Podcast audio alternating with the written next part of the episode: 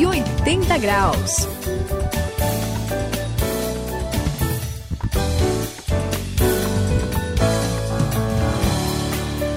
...180 graus é a virada da sua vida. Eu sou o André e vocês... Não sei se já se confrontaram, o Sayão e Suzy, com, com algum tipo de medo na vida de vocês, né? Por exemplo, é, eu imagino, tem normalmente mulheres têm medo de baratas e outros bichos alados. Só né? mulheres, né? Não, não é só mulheres, mas normalmente, né? Normalmente, assim, do escuro. No, criança, então, nem se fala, né? Tem medo do escuro, do. É, tem gente, né, que fica com muito medo do, do sobrenatural, De daquilo que não conhece. É, tem gente que tem medo de cachorro, tem algumas coisas um pouco mais. Palpáveis. Você acredita que eu conheci uma pessoa que tinha medo de borboleta, Suzy? Sério? Verdade, eu conheci uma pessoa que tinha medo de borboleta e eu mesmo já Pois. me peguei com alguns medos assim, por isso que hoje eu admiro gente corajosa. Aquele pessoal assim que. Eu tenho que- medo de borboleta. Você tem medo de borboleta? De nada borboleta. Que eu erro a minha folga, assim, né? Brincadeira, só pra... Mas então eu admiro gente corajosa, Suzy. Ah, eu também admiro, admiro muito gente corajosa. Aliás, geralmente assim eu sou mais corajosa, mas É o mesmo. que eu admiro mesmo, coragem pra mim, é aquela pessoa que tem é, coragem de arriscar a vida por aquilo que acredita. O que, que você acha, Sayão? Olha, Suzy, isso é muito, muito assim fascinante. Eu acho que até por toda a história, né? Todo filme, todo enredo assim que chama mais atenção quando a gente vê aquela pessoa corajosa É mesmo verdade. que faz de tudo, inclusive, né, arrisca a própria vida. E aliás, pensando sobre isso, essa é a mensagem mais forte que a gente encontra na própria história do reino de Deus, quando a coragem que vem de Deus faz a gente enfrentar ódio, violência, né? Isso aconteceu numa história muito espetacular que a gente vai conhecer hoje e aliás começou com os próprios discípulos de Jesus de uma maneira fascinante. Então preste atenção que hoje os 180 graus de hoje vai encher você de coragem.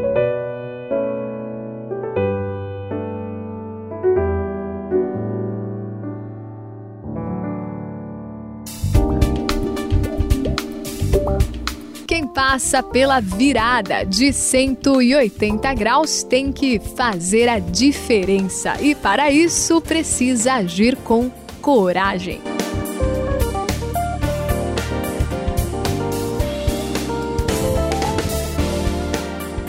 Ô Sayão, lendo a Bíblia, eu fico impressionado com algumas atitudes de um pessoal. A gente sabe que as pessoas têm os seus defeitos, né? Na Bíblia, não deixa de revelar os defeitos aí do de quase todos os seus personagens, com exceção de Jesus.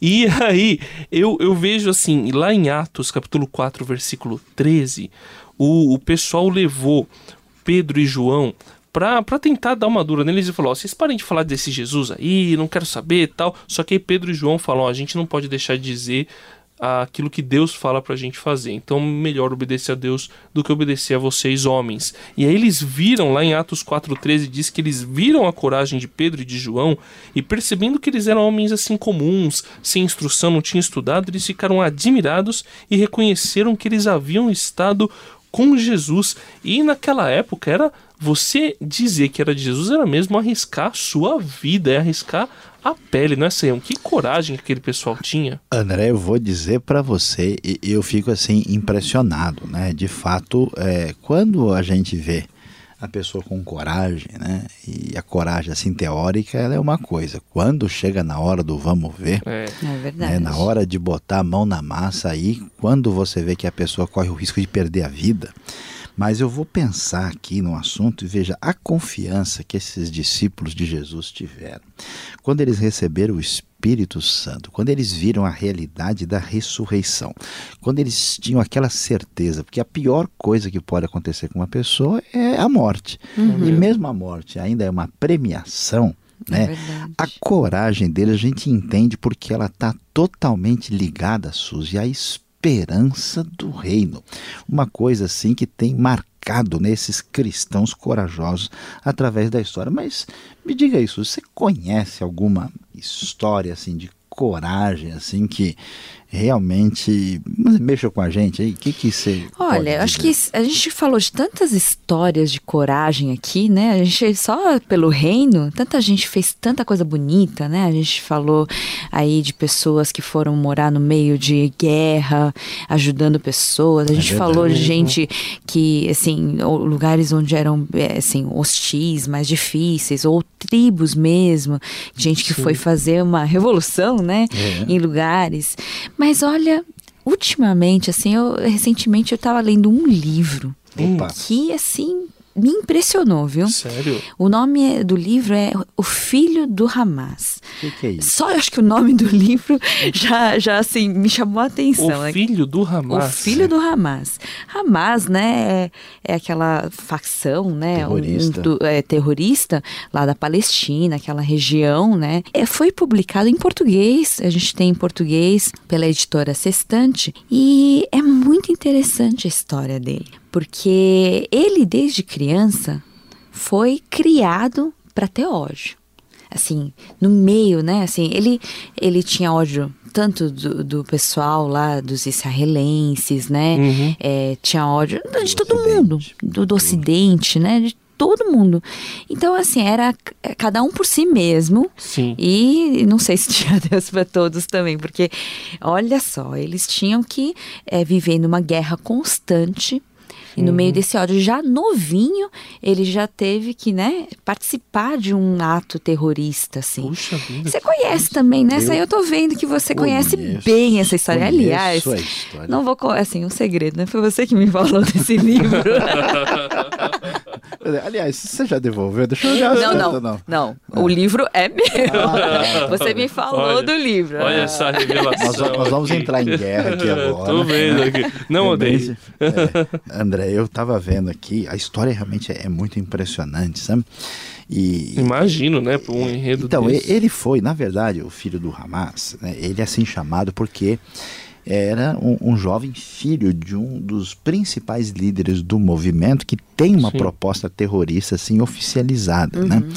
E, e, o que acontece? Ele estava lá a, agindo, né, é, vivendo na região do conflito ali do Oriente Médio. Ele estava em Jerusalém e teve contato com um grupo cristão e olha exatamente do lugar assim que é o ponto de partida da expansão do evangelho em frente à porta de Damasco em Jerusalém é que é o caminho para onde depois Paulo né vai iniciar sua perseguição ao cristianismo. Alguém lhe deu ali um novo testamento e ele começou a ler e ele conta né que aquilo foi entrando dentro dele a mensagem de Jesus. E quando ele ele vendo aquele mundo de ódio, de conflito, quando ele ouviu falar desse negócio de amar os inimigos, a coisa pegou assim forte, ele foi atingido por esse amor incondicional de Deus em Cristo e fez toda mudança assim de dentro para fora. É impressionante o que aconteceu com aquele rapaz. Cento e oitenta graus, a virada da sua vida. Olha, eu tô aqui de boca aberta ainda, né? Sério, é, imagina. É, realmente eu não, eu não consigo entender é assim, é a grandiosidade desse amor, né? Essa, como isso pode atingir de uma maneira, por exemplo, a gente que pelo menos vive em paz, vamos dizer assim, é mais fácil, né? Para a gente, a gente entender isso é muito mais fácil. Agora, imagina para uma pessoa que vive em guerra, vive assim no meio do ódio, né? Assim, literalmente desde criança. Ele é incentivado, ele é incentivado pelos pais a, a odiar, outros, a matar, né? né? Então, essa pessoa, como é esse amor de Deus que atinge uma pessoa dessa? Muda. Né? E esse amor é tão maravilhoso que atinge de uma maneira assim que ele não tem nem jeito, não tem nem saída, né?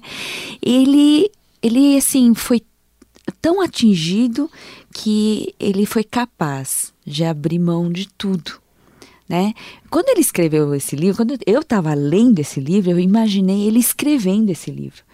E ele escrevendo esse livro, ele ia ter que dar as costas para tudo. Né, para a família dele, para a terra dele, para as pessoas, para a segurança, a relativa segurança assim que ele tinha, né, por estar naquele meio e deixar tudo para trás. Ele teve que deixar tudo por causa da verdade que ele encontrou em Cristo Jesus, não é, Sayão? É, Suzy, eu fico impressionado assim, porque caiu a ficha para ele, né, que o reino de Cristo era um reino de amor, de paz, de perdão. E ele fez um negócio que para ele é muito difícil. Ele começou a, a, trabalhar negociando com os próprios israelenses, que ele não tinha nenhuma simpatia. Né? Então ele começou, percebeu que as pessoas que mexiam uh, com a violência na sua própria nação não estavam interessadas no bem da nação, estavam explorando as pessoas crédulas né, do sistema.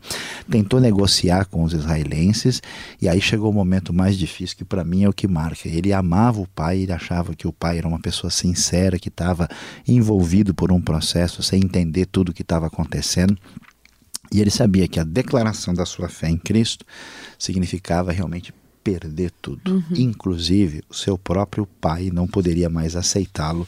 E olha, André, eu vou dizer uma coisa para você: coragem, a gente tem coragem para tudo, até para enfrentar a morte, mas até para romper um relacionamento querido, pessoal, amoroso, por causa do amor do Evangelho, aí a coragem ainda é maior. O que me impressionou foi ele, de fato, ter essa coragem, como isso deveria ser uma realidade para gente que conhece o Evangelho também. E ele rompeu com o pai, então? Não teve alternativa. O é. pai tinha que oficialmente deserdá-lo e ele teve que fazer isso. Negócio que ficou impressionante que depois que ele saiu do país dele, a mídia do mundo árabe foi atrás dele para entrevistá-lo e, e, assim, e o pessoal se impressiona com a coragem que ele teve de, de entre aspas, né, na visão deles, passar para o outro lado. Mas ele não passou para outro lado, ele foi para o lado verdadeiro, né? Que, que é o lado de Jesus, esse reino de amor que a gente tem. E eu fico impressionado até no texto que a gente falou no começo, né, Atos 4:13. O que mais me impressiona não é simplesmente que eles viram a coragem de Pedro e João, é que por causa dessa coragem eles reconheceram que eles haviam estado com Jesus. Então, quando a pessoa tem uma coragem desse nível de dizer vou obedecer a Deus e não a vocês, eu abro mão da herança do meu pai, eu abro mão de tudo, ele ganha credibilidade. É verdade. É impressionante isso, não é, Sayão? É demais, André. E eu vou dizer uma coisa que nesse mundo hostil de interesses políticos e econômicos, né, uh, parecia muita vantagem se ele entrasse no sistema e até enriquecesse, né? Sim. Mas precisa de muita coragem para dizer que Deus ama os árabes, que Deus ama os judeus e Deus ama o Ocidente e que em Cristo Jesus nós temos perdão, salvação. Esse mesmo tipo de coragem, a coragem que Deus quer na sua vida para abrir de fato aí todas as suas resistências e defesas, se colocar à disposição e dizer para todo mundo que Jesus Cristo é o Senhor, o Salvador e aquele que ama e perdoa os nossos pecados. Vendo a coragem de Pedro e de João e percebendo que eram homens comuns e sem instrução, ficaram admirados e reconheceram que eles haviam estado com Jesus. Atos, capítulo 4, versículo 13. Este é o 180 graus, eu sou o André, finalizando aqui. Olha, é, essa lição de coragem que nós recebemos só nos leva a é, não termos outra atitude, senão nós também nos revestimos de coragem, porque se Deus protegeu uma pessoa que aos nossos olhos não tinha saída, né, não perdeu absolutamente toda a sua segurança, Deus protegeu e protege ele. Deus vai com certeza proteger você, independente da situação que você enfrentar por causa do evangelho, por causa do Senhor Jesus, por ele qualquer coisa vale a pena. Eu sou a Suzy aqui dos 180 graus. Eu vou me despedindo de você, mas eu queria lembrar: essa é a mensagem de amor que foi capaz de desarmar as defesas e tirar o ódio do coração do filho do Hamas. Esse amor vive em nós e a gente não pode guardar para si. A gente tem que ter a coragem e confiança nesse amor tão grande para poder falar e viver isso com esperança no dia a dia. Esse foi o 180 graus de hoje. Aqui quem se despede é Luiz Saião. Você viu como é bonito ver a coragem das pessoas que conhecem o Evangelho e proclamam isso de coração. Portanto, quando chegar a sua oportunidade, não fique envergonhado, pois o importante é que aquele que ouve a palavra seja de fato abençoado.